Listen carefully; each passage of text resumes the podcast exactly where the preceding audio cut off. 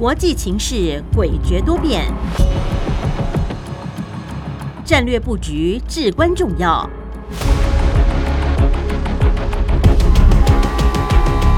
关心台海局势发展，请听汉声电台《国际战略风云录》。曾福生带您拓展国际视野，掌握先机。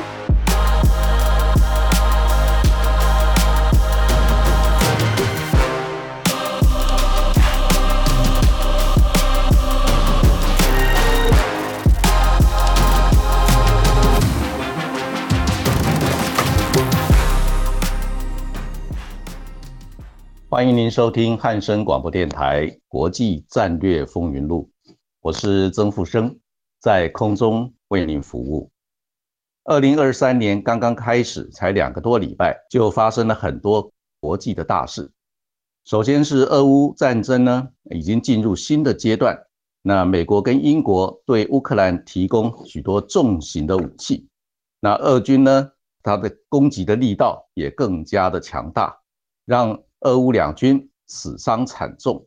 目前双方。有杀红眼的一个状态。那如果说英国跟美国所提供的重型武器引发俄罗斯方面的一些强势的反攻，或者动用战术性的核武的话，那后续的发展将会令人非常的担心。那同时呢，北韩的金正恩呢，在开年的时候就朝日本的方向发射了导弹。那这种动作呢，也让这个日本方面还有南韩方面提高警觉。同时呢，北韩扬言要加速发展战术性的核武，啊，南韩的总统也不甘示弱，他提出的南韩将拥有核武的自主态度，所以呢，可能导致整个朝鲜半岛啊核武军备竞赛的一个状况，那也值得我们特别的重视。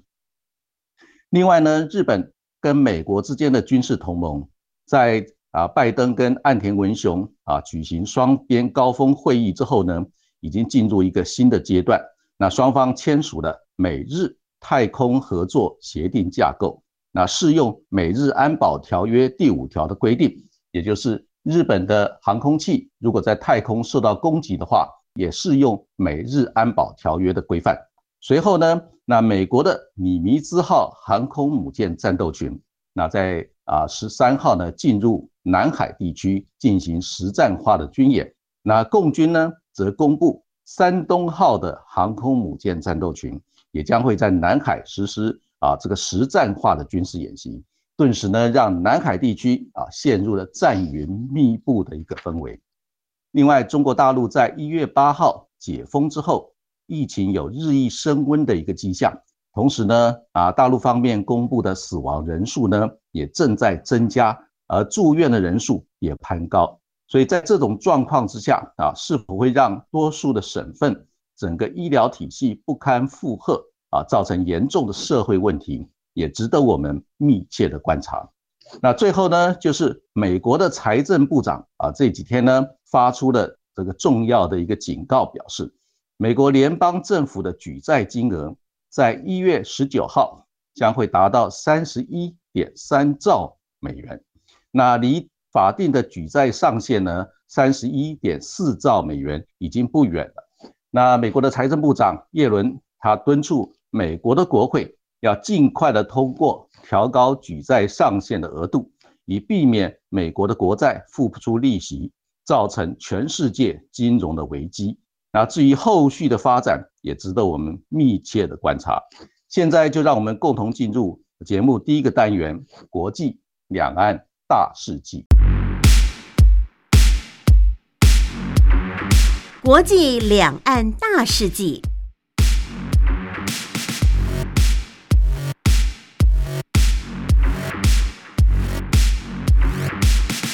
在国际两岸大事记的部分，首先，总统蔡英文表示感谢德国对中华民国的重视及支持。面对威权主义的扩张，民主国家更应该团结合作，守护民主自由的价值。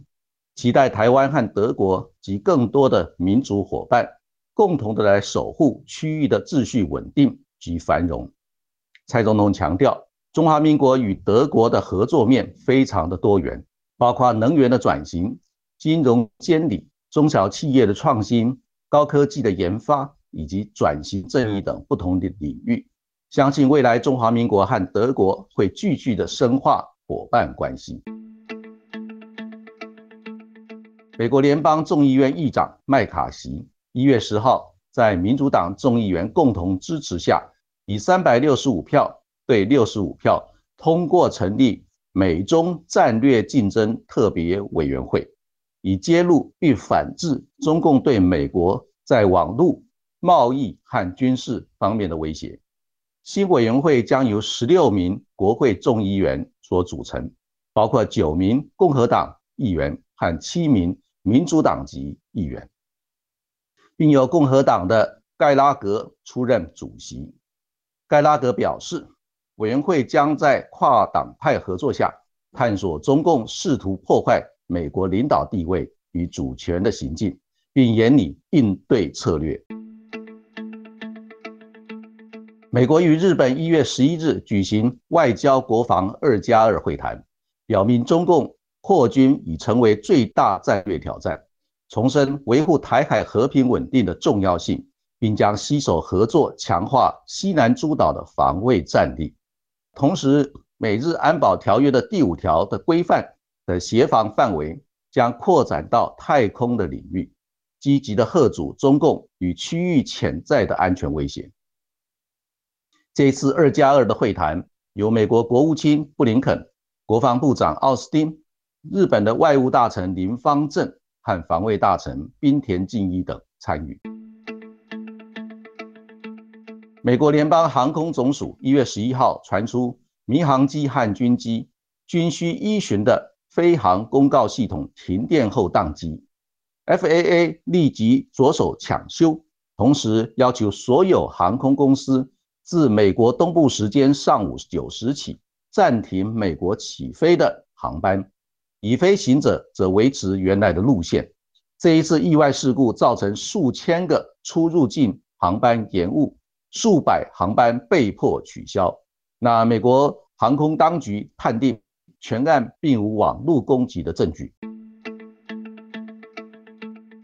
美国国防部一月十号宣布，负责接装爱国者防空飞弹的乌克兰官兵将到美国本土受训，接受相关的训练。完训后，渴望大幅强化乌国防空战力，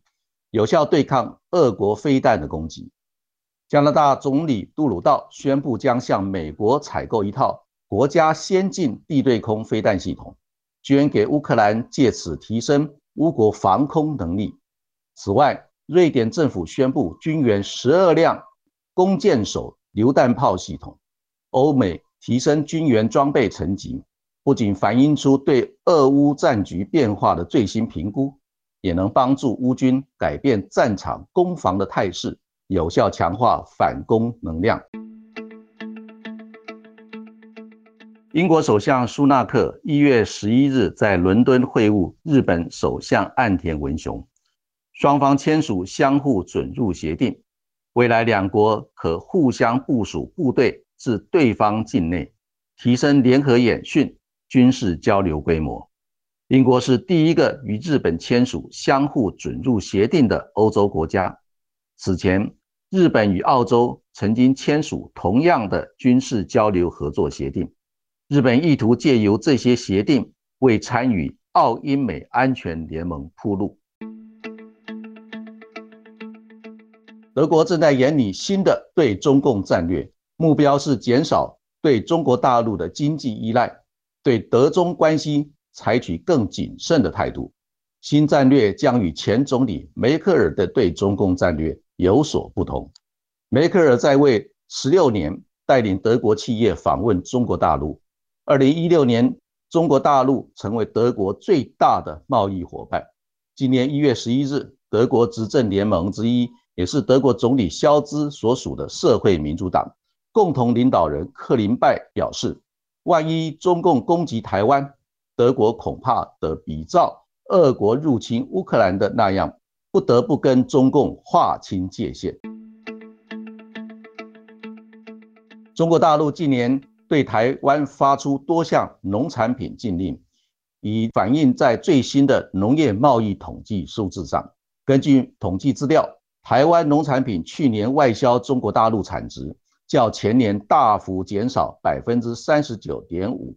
从第一位降至第三位。日本市场虽较前年产值多一成一，提升到第二位，却补不了中国大陆的大幅衰退，导致台湾去年整体农贸出口产值萎缩百分之七点八，而且台湾农业贸易逆差去年也扩大到一百五十一亿美元，创下史上新高。中华民国与美国去年十一月在纽约首度就台美二十一世纪贸易倡议举行会谈。两国今年一月十四日至十七日在台北举行新回合的会议。随着中共对台湾的威胁日益升高，台美有意加速达成贸易协议。新回合会议将锁定在防腐措施、中小企业贸易监管规范、特定服务监管。贸易促进等五个领域，且准备在谈判取得进展时，先敲定早收协定。以上就是本周国际两岸大事件的内容。谢谢您的收听，也欢迎您继续收听节目第二个单元《洞见战略风云》。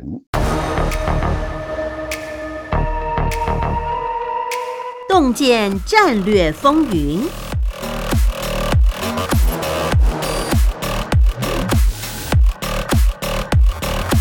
欢迎您回到汉声广播电台《国际战略风云录》，我是曾富生，在空中为您服务。在节目第二个单元《洞见战略风云》，我们第一个要探讨的课题是欧洲、中国大陆、台湾关系最新的发展趋势。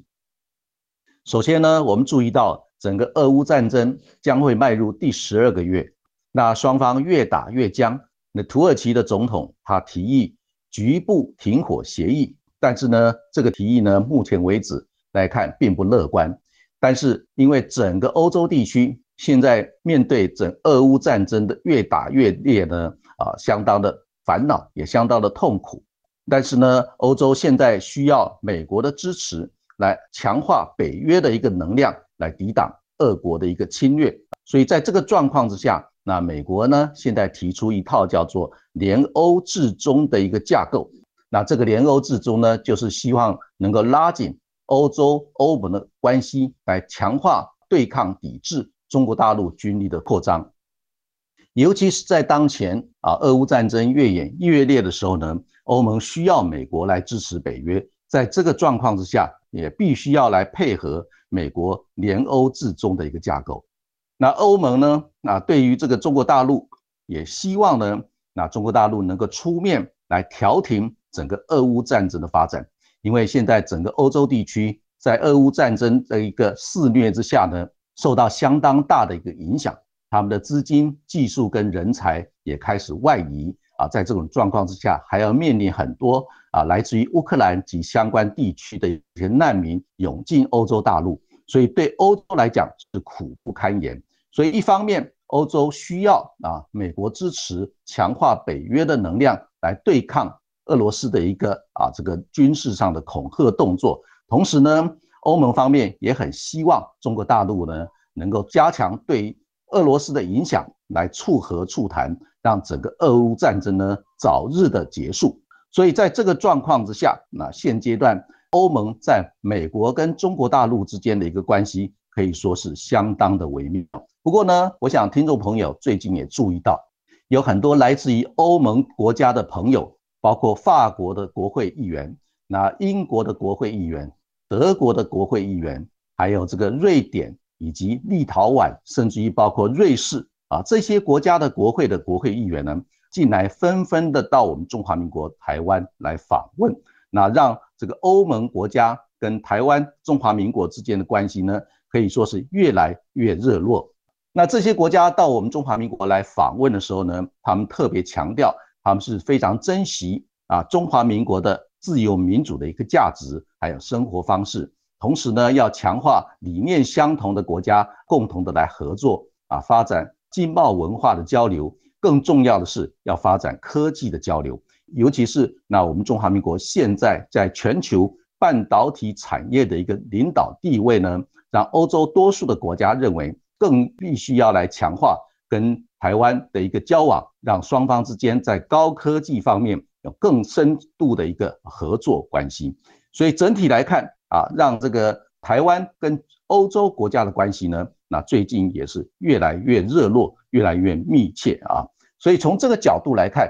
当然这些欧洲国家的朋友啊，对于中华民国、对于台湾的一个安全的一个啊维护呢，也越来越重视。尤其我们注意到，在去年的十一月跟十二月，中国大陆尤其是习近平，他邀请了德国的总理啊肖兹啊访问北京。同时呢，也邀请了欧盟理事会的主席米歇尔啊访问这个北京。那他们这两位欧盟还有欧洲地区的领导人，在跟习近平对谈的时候，除了探讨啊如何来恢复修补啊双边的一个关系，来强化中国大陆跟欧盟还有跟德国之间的一个经贸合作关系之外，那德国的总理肖兹还有这个欧盟的理事会的主席米切尔都一致的向习近平表示。如果贸然的对台湾采取军事行动的话，那中国大陆将要承担非常严重的后果，而且这个后果将难以想象啊！你从这个角度来看，那德国跟欧盟理事会的主席也相当的关切台海地区的和平稳定，而且正式的跟习近平表达不要贸然的对台湾采取军事行动。那这项动作呢，我们也特别的表示感谢啊！那当前呢？那是欧盟对于中国大陆他们的一个定位呢，是又包括他们把中国大陆视为一个竞争者，同时也是系统性的对手，也是合作应对全球环境挑战的伙伴。同时啊，他们也把中国大陆视为拥有十四亿消费者啊的一个啊贸易的重要的伙伴。所以从这个定义来看，它的定义是非常的长啊，那表示说。欧盟跟中国大陆之间的关系啊，也是相当的复杂，内容也是非常的丰富。而且呢，欧盟也非常珍惜中国大陆有十四亿的消费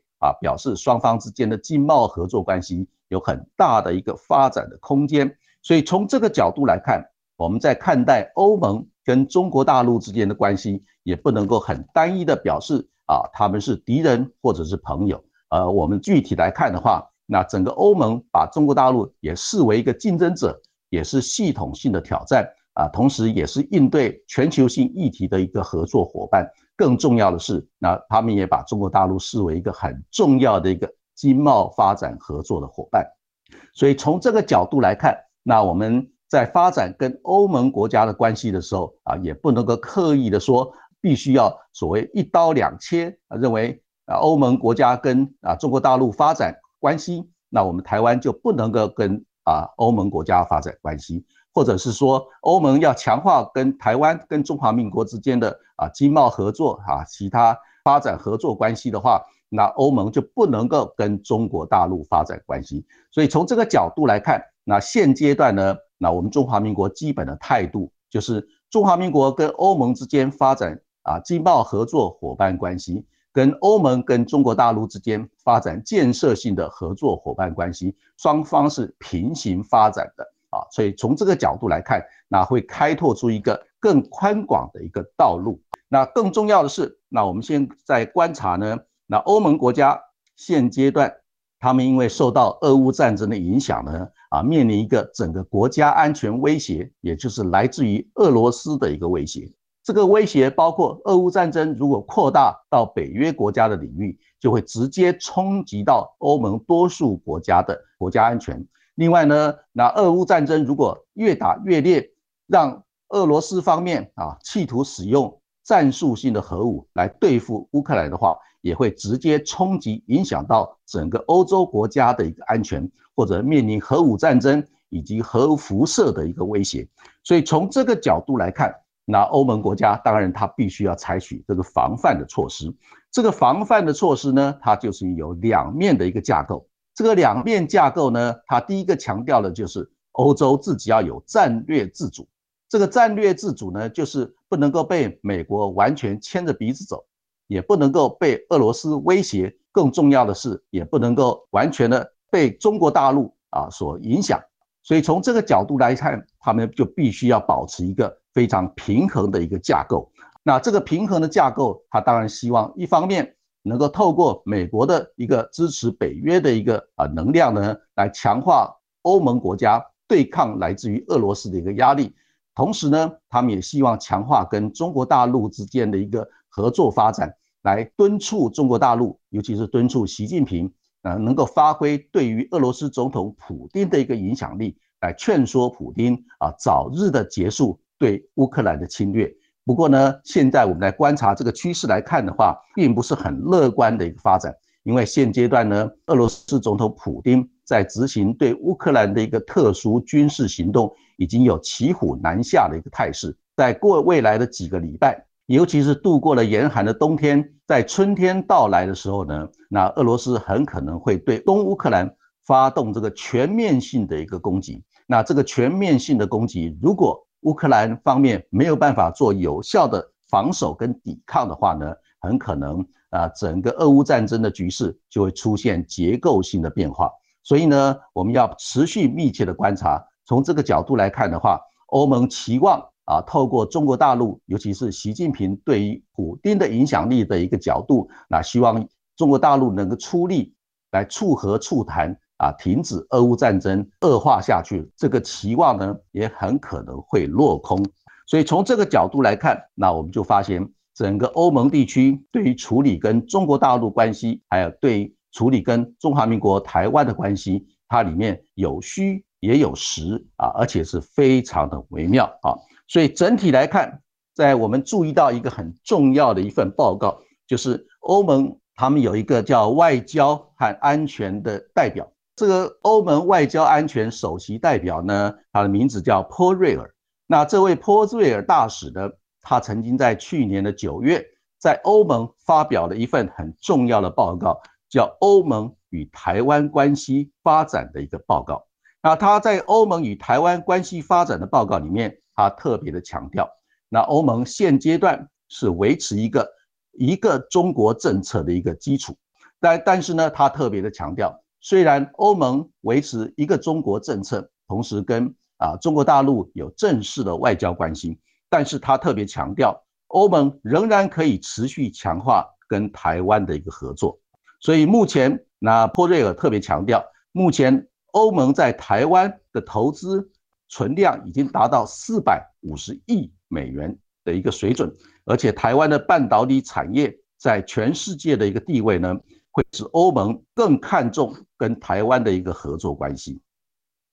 所以呢，他认为现阶段欧盟介于跟中国大陆还有跟台湾之间的一个啊复杂微妙的关系呢，必须要同时维系两边的一个建设性合作关系，并且做出困难的一个什么？啊，平衡策略，所以呢，啊，从这个欧盟外交与安全最高啊代表的一个发言，我们可以发现呢，那欧盟也逐渐在在调整对于中国大陆跟对台湾之间的一个关系，它会采取一个平衡策略的一个做法啊。所以呢，在现阶段，我们特别注意到的就是，那中国大陆当然很希望啊，能够在美国、俄罗斯。跟欧盟这三个大的国之间能够维持一个平衡发展的策略，来营造对中国大陆最有利的一个战略位置。那同时呢，那我们中华民国台湾也希望能够一方面跟欧盟发展建设性的合作关系，同时也特别强调欧盟跟中国大陆发展关系以及台湾跟欧盟国家发展关系是一个平衡的一个发展策略。啊，所以从这个角度来看，这个平衡发展策略能够达到什么程度呢？仍然有它结构性的限制。这个结构性的限制就是欧盟跟中国大陆啊有所谓正式的外交关系，同时欧盟还是继续的维持一个中国政策的一个基础。那这一个中国政策的一个基础呢，当然就会影响到欧盟国家跟台湾跟中华民国之间发展正式的外交关系。不过呢。啊，欧盟现阶段已经积极的强化跟台湾、跟中华民国发展所谓实质性的合作关系，同时结成自由民主价值理念的一个啊这个合作伙伴。所以呢，从价值外交还有实质上啊高科技合作的一个角度来看，欧盟跟我们中华民国台湾之间的一个合作关系将有很大的一个合作发展的空间，这也值得我们继续的来努力。那我们休息一下，再继续进行下一个阶段的节目。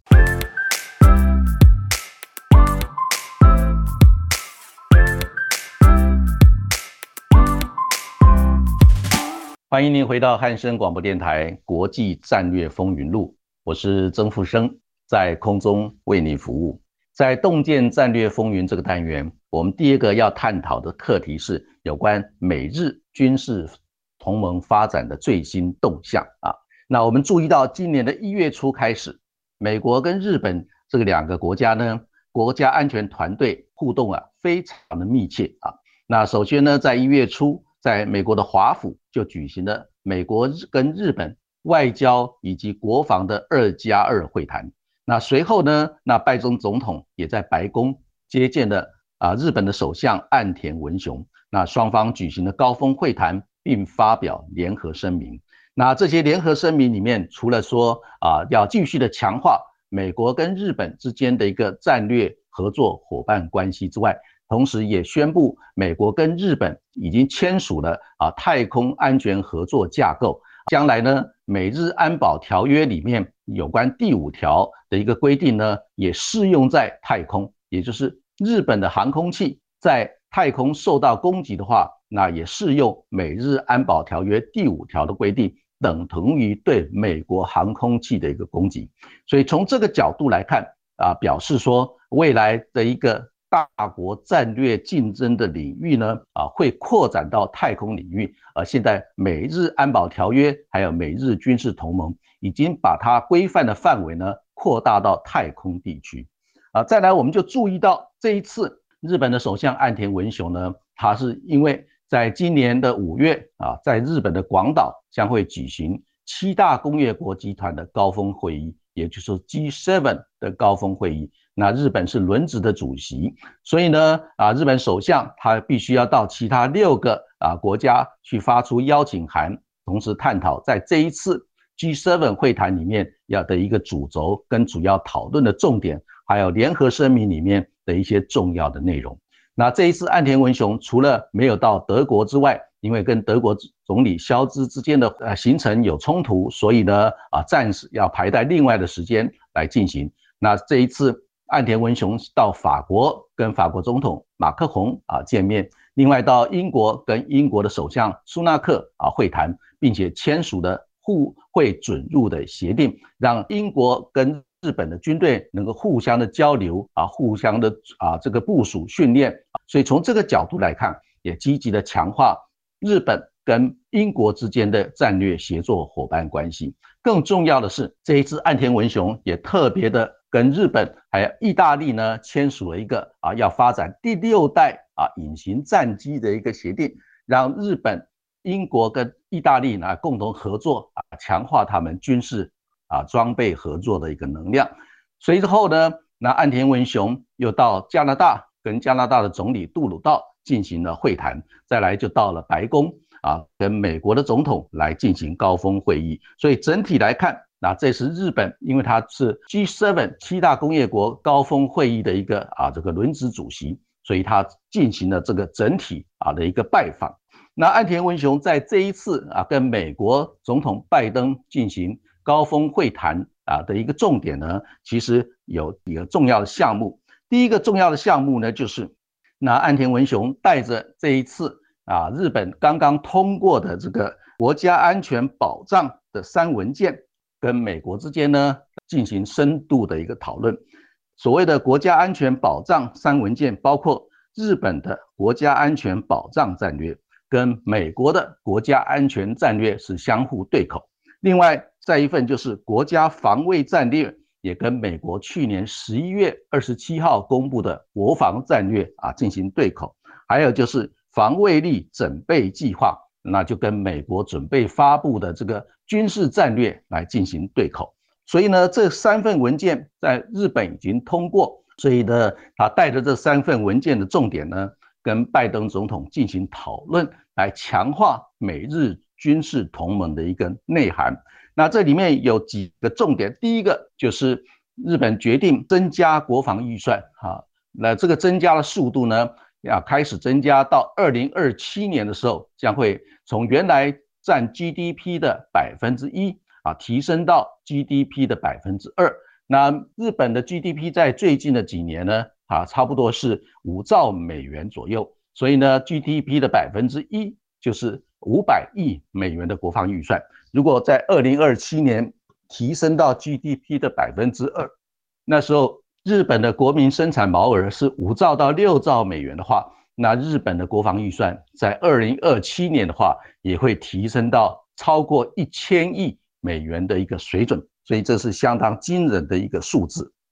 另外呢，国家安全保障三文件第二个重点就是日本要强化远距源头打击的能力啊，也就是日本要。增加所谓的一个反击能力，甚至是叫做攻击性的能力。因为根据日本的一个啊这个和平宪法呢，啊日本不能够拥有所谓攻击性的武器，但是呢，他们用另外一个名词叫做反击的武力，也就是远距离源头反击的能力。它不叫攻击，它叫反击。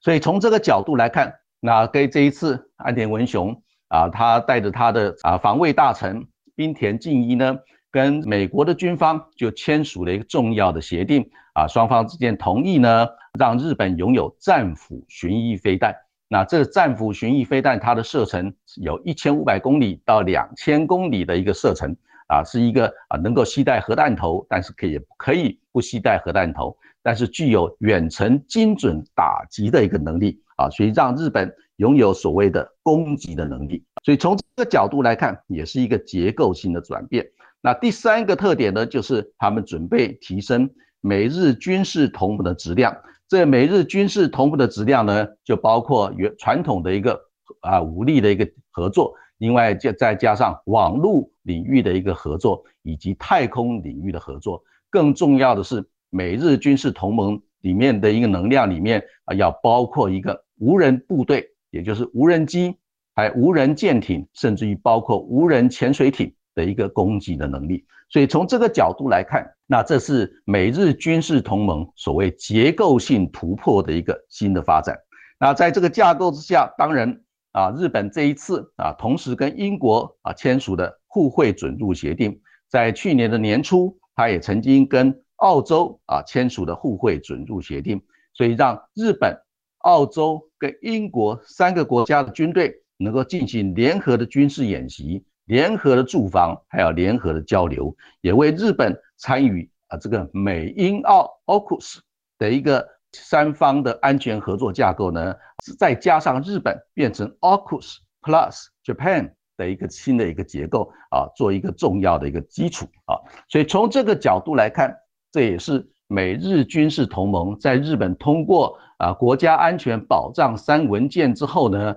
进行一个具体的磋商。那这个具体的磋商里面啊，当然媒体也非常关注，就是美日之间呢，针对有关台海地区的和平稳定，也提出的所谓具体实际的一个啊讨论。也就是如果台海地区爆发军事冲突的话，美国跟日本在美日军事同盟的一个架构之下，要如何的来反应？过去只是提出一些比较空泛的一个战略构想，那现在已经进行到实质上啊，如何来合作反应的一个具体的目标啊，所以从这个角度来看的话，也值得我们持续密切的来观察。所以呢，在这个美国跟日本之间啊军事同盟条约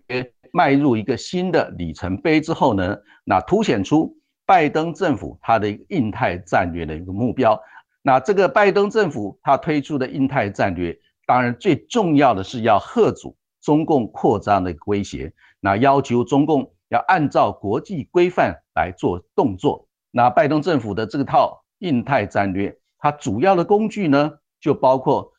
澳英美啊这个三方安全联盟，也就是 AUKUS，还有这个跨四方安全对话，以及这个五眼联盟。啊的一个结构，另外在经济的领域就是 IPF 印太经济架构啊，那所以从这个角度来看，美日军事同盟就会变成拜登政府推动印太战略在东北亚的一个关键的一个轴心啊。在过去呢，长期以来，日本在美日军事同盟东北亚关键轴心里面，日本是扮演这个盾牌的一个角色，因为它不能够攻击，它只能够防守啊，所以它扮演盾牌的角色。但是现在呢，那美国啊，过去是扮演这个矛的角色，也就是它可以攻击。不过呢，在日本安全保障三文件通过之后，跟拜登政府啊进行深度的讨论，同时呢采购战斧巡弋飞弹这些远距打击的能量之后呢，那日本也就可以开始扮演谁毛的一个角色啊。所以从这个角度来看，也就是日本的岸田政府在推动这个整个美日军事同盟的一个发展的时候呢，已经啊强化出主动攻击的一个角色。那这主动攻击的一个角色会不会破坏到？啊，整个东北亚地区的一个安全稳定也值得我们密切观察。最后就是有关这一次日本的岸田政府呢，他决定呢要强化美日军事同盟，同时他也邀请美国来重返 CPTPP。但是呢，美国因为它基于自己本身国内劳工的一个压力啊，表示难以配合。同时呢，美国反而要劝说日本共同的啊要求。多数的印太地区的国家来参加这个 IPF 印太经济架构的一个协定。那因为 IPF 呢没有谈到所谓市场准入的一个啊条件跟这个关税优惠的条件，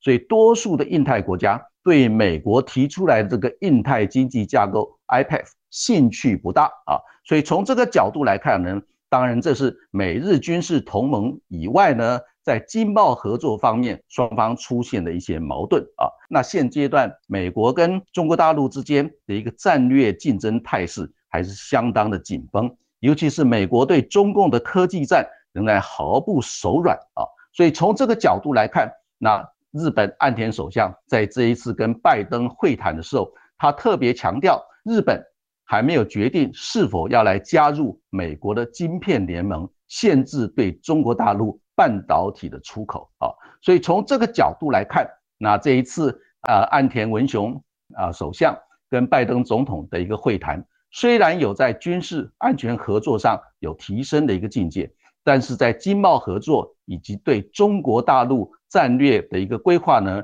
仍然没有达到完整的一个共识跟架构，所以后续的发展仍然值得我们密切的来观察。那以上呢，就是。汉声广播电台国际战略风云录呃的主要内容，谢谢您的收听，